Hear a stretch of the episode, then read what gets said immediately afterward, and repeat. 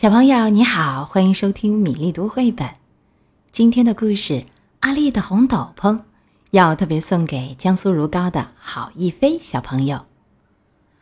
阿丽是一个牧羊人，她有一间舒服的房子，一顶大帽子，一根拐杖和一群胖胖的羊。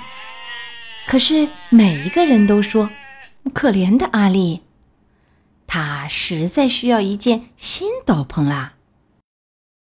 所以到了春天，阿丽就把羊身上的毛剪下来，洗干净，再用刷子把羊毛梳直，然后阿丽把毛纺成纱。但是阿丽想要一件红斗篷，所以趁着夏天还没过完，就去摘了一些做染料用的野果子回来，放在锅子里煮。然后，阿丽把纱放在野果子熬成的汁里，染成红色。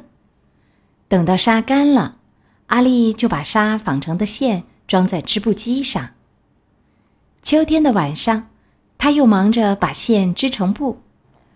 阿丽把布摊开来放在桌上，用剪刀剪成一块一块，然后又把裁好的布用针别在一起，缝起来。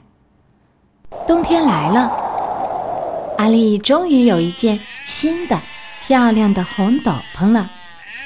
阿丽的红斗篷这个故事讲完了，接下来我们读一首俄罗斯保尔托的诗歌《我走在花园的小径上》。昨天，我一个小姑娘，走在花园的小径上，不经意间，忽然有一个亚麻色头发的男孩，在窗口对我喊：“早安，早安！”我问。